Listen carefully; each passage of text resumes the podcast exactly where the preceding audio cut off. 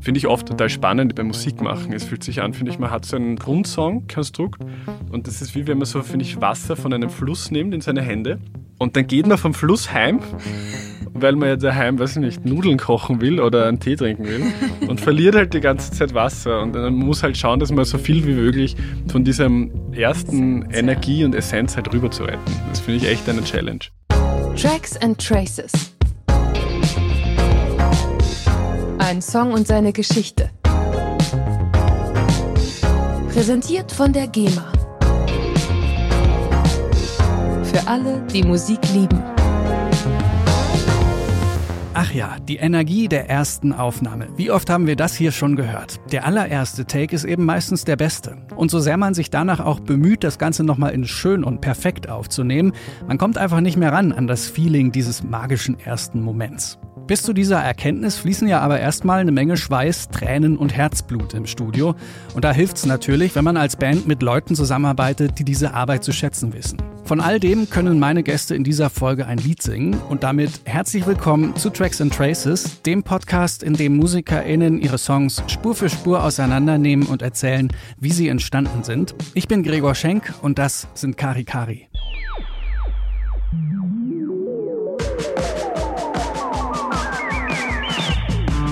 Gerüchten nach haben Stefanie Wittmer und Alexander Köck ihr Projekt Kari Kari nur gegründet, um mit ihrer Musik mal auf einem Tarantino-Soundtrack zu landen.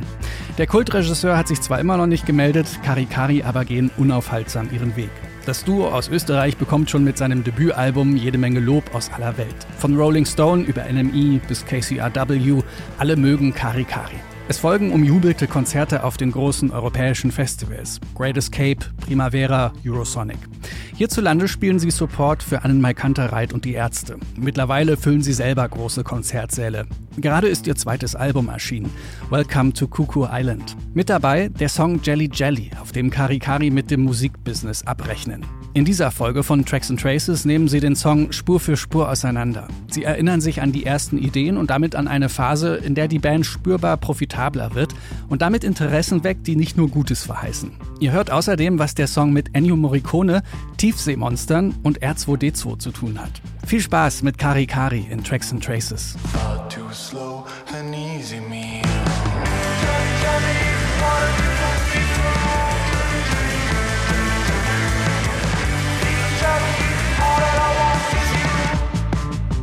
Mein Name ist Alexander Köck und ich bin eine Hälfte von Kari Kari. Ich singe, spiele Gitarre.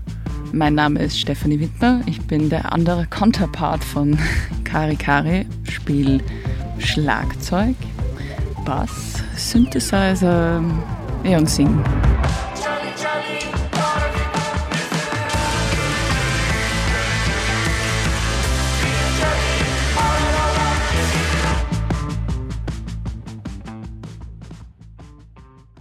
2019 haben wir so eine Sommertour gemacht und den genannten Summer of Madness. Also sehr, sehr, sehr viele Shows und ganz intensives Routing, weil es war so ein bisschen so unser Durchbruch in Deutschland. Und dann haben wir gesagt, so, wir spielen eigentlich jedes Monat im Jahr.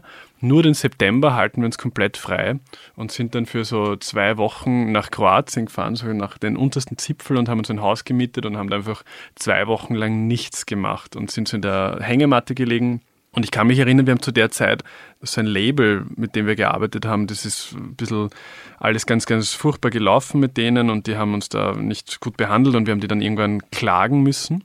Diese Klage ist auch schon durch und haben wir auch gewonnen. Und das war halt irgendwie so eine große Enttäuschung oder quasi ein Konflikt mit dem Musikbusiness ne? und so das Gefühl, dass man nicht gut behandelt wird. Und um das geht es eigentlich in Jelly Jelly. Diese ganze Musikbusiness-Wahnsinn und so, den haben wir eigentlich im Text verarbeitet. Und das war gerade Thema, wie wir da in Kroatien waren. Und ich kann mich erinnern, dass ich da diesen mhm. auf, in meiner Hängematte gesessen bin mit der Gitarre und halt das, dieses erste Riff gespielt habe. Und den Text halt irgendwie so runtergeschrieben habe, der dann eigentlich ziemlich genau so im Song dann noch drin war. Look around, they are on their knees, buzzing like a swarm of bees run from an electric eel. Far too slow, an easy meal. Und das ist eigentlich das Jelly Jelly Thema. Wir haben ein Album veröffentlicht und auf einmal haben wir gute Konzerte gespielt, auf einmal haben wir Platten verkauft und auf einmal haben wir Streaming-Zahlen halt gehabt. Das heißt, auf einmal ist so ein bisschen Geld gegangen auch. Und man so richtig gemerkt, wie auf einmal äh, so die Leute so daherkommen sind. Ne? So, ah, okay, das ist jetzt so quasi eine, eine potenzielle Einnahmequelle. Und das war halt davor nie, weil vorher wir haben das irgendwie schon eigentlich so hobbymäßig immer so jahrelang gemacht und wir waren da sehr naiv, wir haben nie geglaubt, man kann von Musik irgendwie leben. Und da war das halt nie ein Thema und alle waren nett und cool. Und auf einmal, ja, ich würde da gern euch managen und ich würde für euch gern das machen und das machen und so. Und das war aber irgendwie alles ein bisschen Shady. Ja, und, und es, so hat sich das eben angefühlt. So, wir fahren da in unserem kleinen U-Boot und dann kommen von überall so die, die Tiefseemonster und verfolgen uns und wir tauchen aber ab. Ich kann mich erinnern, dass wir es dann so in unserem Studio uns einfach so in unserem klassischen Band-Setup hingestellt haben und die Stephanie hat halt Schlagzeug gespielt und ich Gitarre gespielt.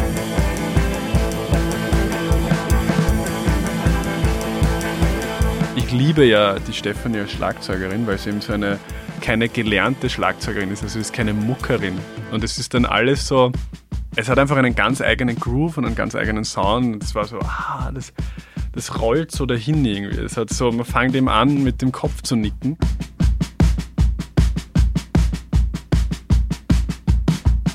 Und ich kann mich dann erinnern, dass das total cool funktioniert halt als Jam. Aber wie wir es dann aufgenommen haben, hat irgendwie so dieser, wir haben diesen Drive, diesen Groove nicht aufgenommen bekommen. Also wir haben eine so eine ah, ja. Schlagzeugspur gehabt, die nicht perfekt war, aber einfach genau dieses Feeling gehabt haben. Mhm. Und wir haben uns dann gedacht, hm, naja, gehen wir halt noch einmal in ein professionelles Studio und versuchen das halt irgendwie nochmal. Und es hat auch wer andere eingespielt, weil wir uns gedacht haben, naja, es muss schon proper sein.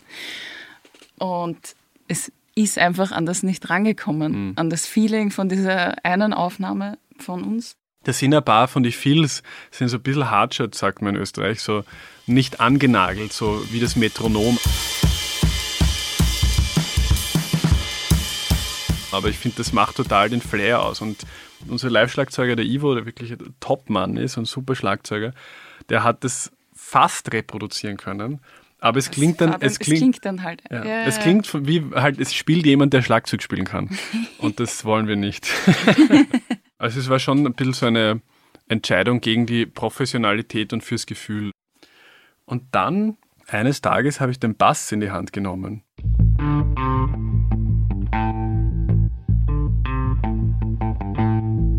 So einen Höfner Paul McCartney Violinenbass, den haben wir nämlich da kurz davor gekauft über eBay Kleinanzeigen, wirklich aus den 60er Jahren. Und ähm, habe ich einfach angesteckt und dachte, ich spiele jetzt einfach einmal. Und so ist dieses Riff entstanden, dieses so bau, bau, bau, bau, bau. Und auf einmal war so, die Engel haben gesungen und ha! Es hat sich alles zusammengefügt und es hat sich genauso angefühlt, wie es sich angefühlt hat, wenn wir es gemeinsam spielen, nur halt auch auf der Aufnahme so translated. Finde ich oft total spannend beim Musikmachen. Es fühlt sich an, finde ich, man hat so einen Grundsong-Konstrukt und das ist wie wenn man so, finde ich, Wasser von einem Fluss nimmt in seine Hände und dann geht man vom Fluss heim weil man ja daheim, weiß ich nicht, Nudeln kochen will oder einen Tee trinken will und verliert halt die ganze Zeit Wasser und, und man muss halt schauen, dass man so viel wie möglich von diesem ersten Essenz, Energie und Essenz halt rüber zu retten. Das finde ich echt eine Challenge.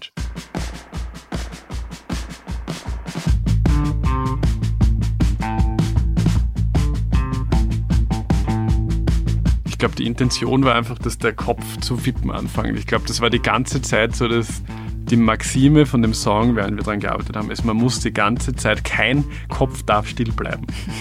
und es muss die ganze Zeit grooven und das hatte schon was Discohaftes, das war mir gar nicht bewusst. Das hat so ein Musikkritiker hat das geschrieben, ja, das ist halt jetzt wir so die, die schönste Seite von Disco irgendwie da auch in unsere Musik reingebracht haben.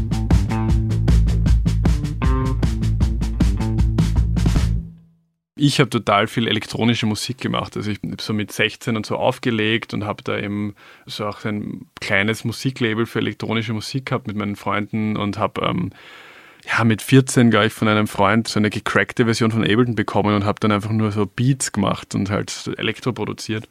Und das ist, glaube ich, noch immer sehr unsere Arbeitsweise. Also wir sind eine Rockband, ganz eindeutig, und haben diesen Sound und klingen so, aber machen unsere Musik halt eben wie eine elektronische Musik gerade diese das sind alles Loops. Ne? Und das lebt ja auch, finde ich, davon, dass es bewusst so geschnitten ist, dass man das hört. Das sind jetzt diese vier Sekunden, die halt total grooven und dann werden die einfach wie halt beim elektronischen Song einfach aneinander gestückelt und es ist auch cool, das zu hören, wie bei Damn Changes von Thundercat. Da hört man ganz eindeutig, dass so die Hi-Hat abgeschnitten ist. Und das hat aber ein eigenes Feeling, finde ich.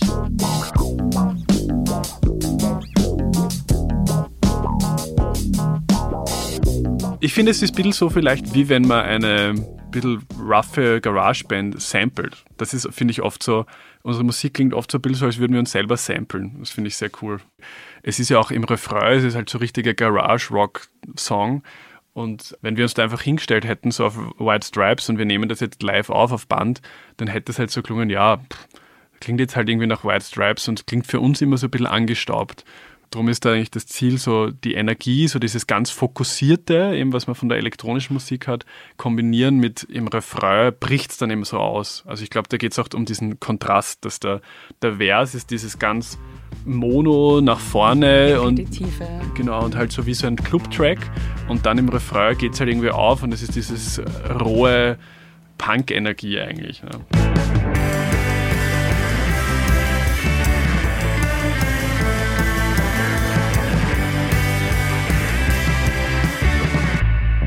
Ich glaube, dass das tatsächlich sogar noch in unserem anderen Studio war, wo wir Schlagzeug aufgenommen haben. Und das war so eine Kellerhöhle, ein bisschen, also ohne Fenster.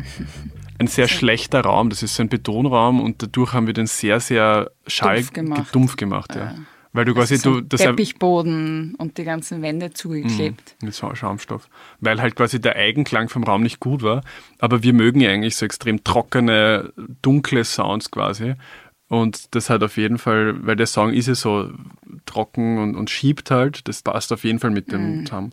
Und ich finde, es ist auch total abhängig von Raum, was für Songs man schreibt. Also wenn ja, du in einem Orchestersaal bist, ne, wo irgendwie alles nachklingt, kommst du auf ganz andere Gedanken und Ideen, als wenn du in einem trockenen Kellerverlies bist, wo einfach nur Schweiß von der Decke tropfen muss.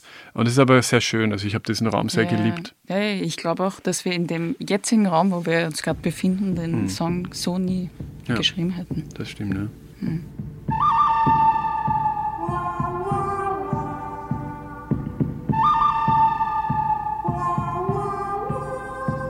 Diese Ennio Morricone waren genau diese Surf-Sounds der 60er kann auch gar nicht sagen, warum, aber es hat mich immer angezogen und ich finde es noch immer super. Also ich werde nicht satt davon, von diesem Sound.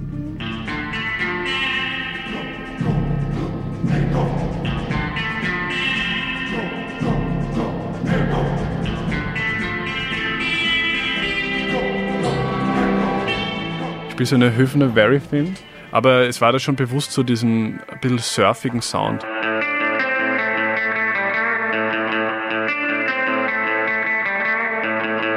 Ist ja auch eins meiner Markenzeichen sozusagen.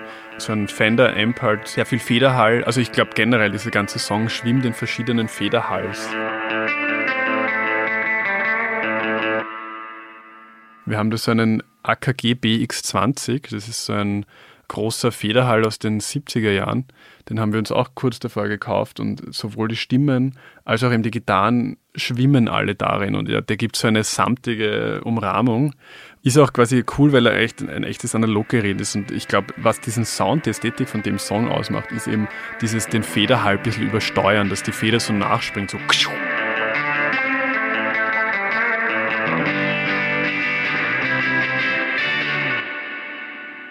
dann würde ich sagen, wenn der Bass die Disco ist, dann ist die Gitarre ist dann der Punk. Der rohe, rumpelnde Garagenrock in einem verschimmelten Keller. Und ich kann mich erinnern, dass der Song Celli Celli eigentlich, würde ich sagen, war der wahrscheinlich fast ein Jahr fertig. Und haben mir gedacht, na, irgendwie, irgendwas fehlt noch.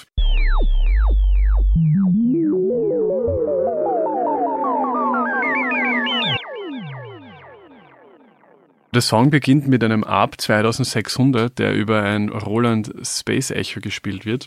Und ist eben so eine ganz wilde Improvisation, wo unsere Ansage einfach war, wir wollen unter Wasser U-Boot-Sounds, die klingen wie aus einem Science-Fiction-Film der 70er. und ähm, haben das eben mit dem René Mühlberger, der auch schon an unserem ersten Album mitgearbeitet hat, gemacht. Der ist ja der absolute Synth-Nerd von Wien, würde ich sagen. Und der hat so einen ganz besonderen Synthesizer bei sich zu Hause. Den ARP, einen echten ARP 2600? Genau, der, mit dem ja R2D2 und so diese ganzen Special Sounds früher gemacht wurden. R2D2, Your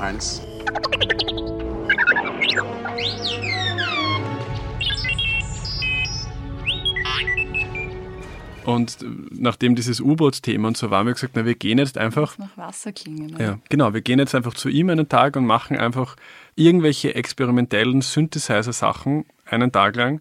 Und da sind wir dann heimgekommen mit so einem Ableton-Projekt voll mit wahrscheinlich eine Stunde einfach irgendwelche Gedudel und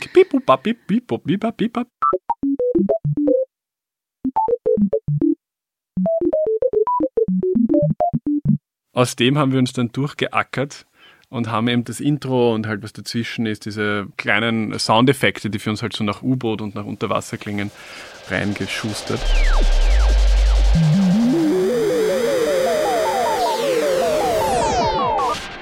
Es war die Idee, weil ja quasi so eine sehr eindeutige Geschichte, die eine Analogie ist, erzählt wird, nämlich, dass wir in einem U-Boot von so einem Deep Sea Beast eben flüchten und wir wollten diesen Breakdown-Moment, wollten wir halt, dass das Deep Sea Beast da auftritt. Und ähm, das muss natürlich eine tiefe Stimme haben und wir haben einfach versucht, so unsere Stimmen zu entfremden. Jelly, Jelly, Jelly, Jelly. Und haben da eben auch viel mit diesem BX20 Federhall äh, dann. Mm, aber sicher auch über Space Echo und eben über so ein Octaver Gitarrenpedal. Ja. Ganz viele verschiedene Effekte, ich glaube auch Flanger und oder so am um, Phase Shifter und, und runterpitchen und mehrere übereinander gelegt, dass man halt so dieses Deep Sea Beast, wie so ein Ring Modulator in Tief. Deep Sea Beast, Human Feast. Da gibt es einen Song von King Gizzard and the Lizard Wizard, der heißt Nuclear Fusion. Und der fängt auch mit seiner gepitchten Stimme an. Also ich glaube, das war schon eine große Inspiration. So dieses Nuclear Fusion. Ja, stimmt.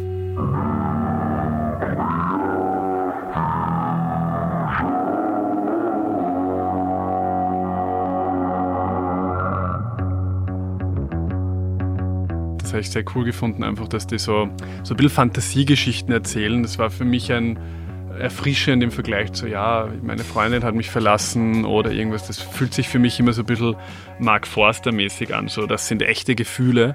Für uns hat sich das cooler angefühlt, so diese Erlebnisse, die wir gehabt haben, in so eine Geschichte zu packen, als jetzt dazu singen, ja, wir haben unsere Plattenfirma verklagt und das war alles ziemlich scheiße und macht keinen Spaß.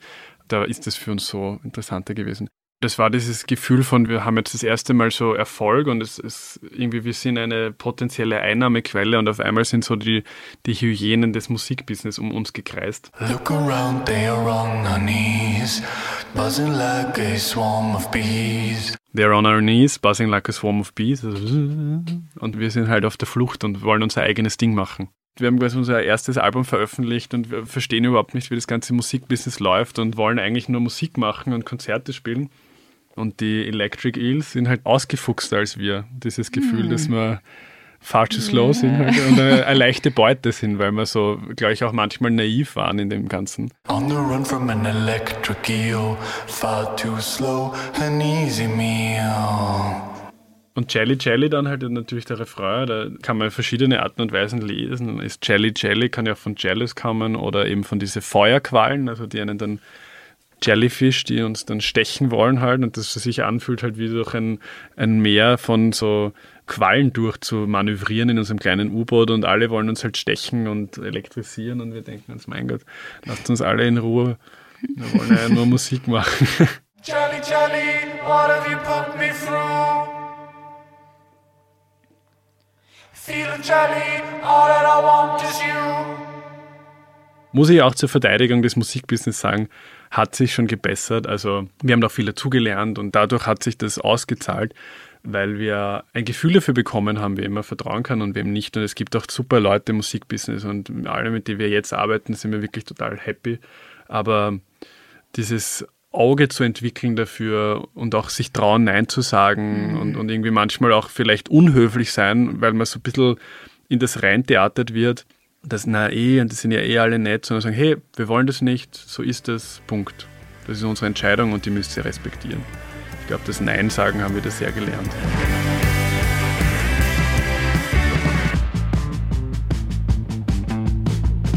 Ich glaube, es ist tatsächlich einer von den Songs auf unserem Album, wo ich wirklich hundertprozentig zufrieden bin. Es gibt so ein, zwei Sachen, du hast dann irgendwann eine Deadline, es muss fertig sein und das ist auch mhm. wichtig. Und da gibt es so ein, zwei, drei Songs, wo ich mir denke, boah, wenn wir da noch einen Monat Zeit gehabt hätten, dann so, dann wäre alles perfekt. Und bei Jelly Jelly denke ich mir einfach, na, ich finde jeden Sound, wie alles klingt, wie sich der Song entwickelt hat, das tut alles genau das, was ich finde, dass er tun hätte sollen. Mhm.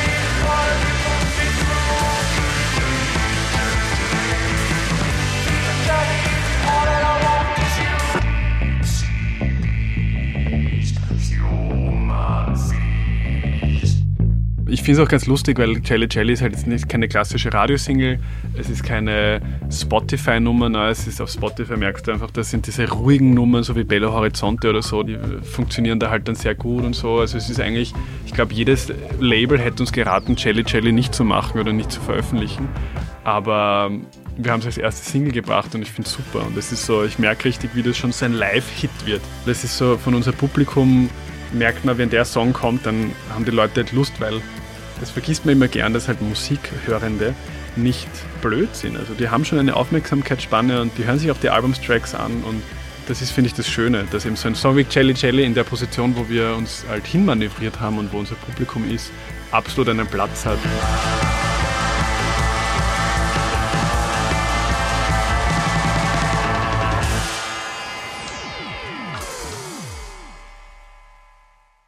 Und hier ist der Song in seiner Gänze.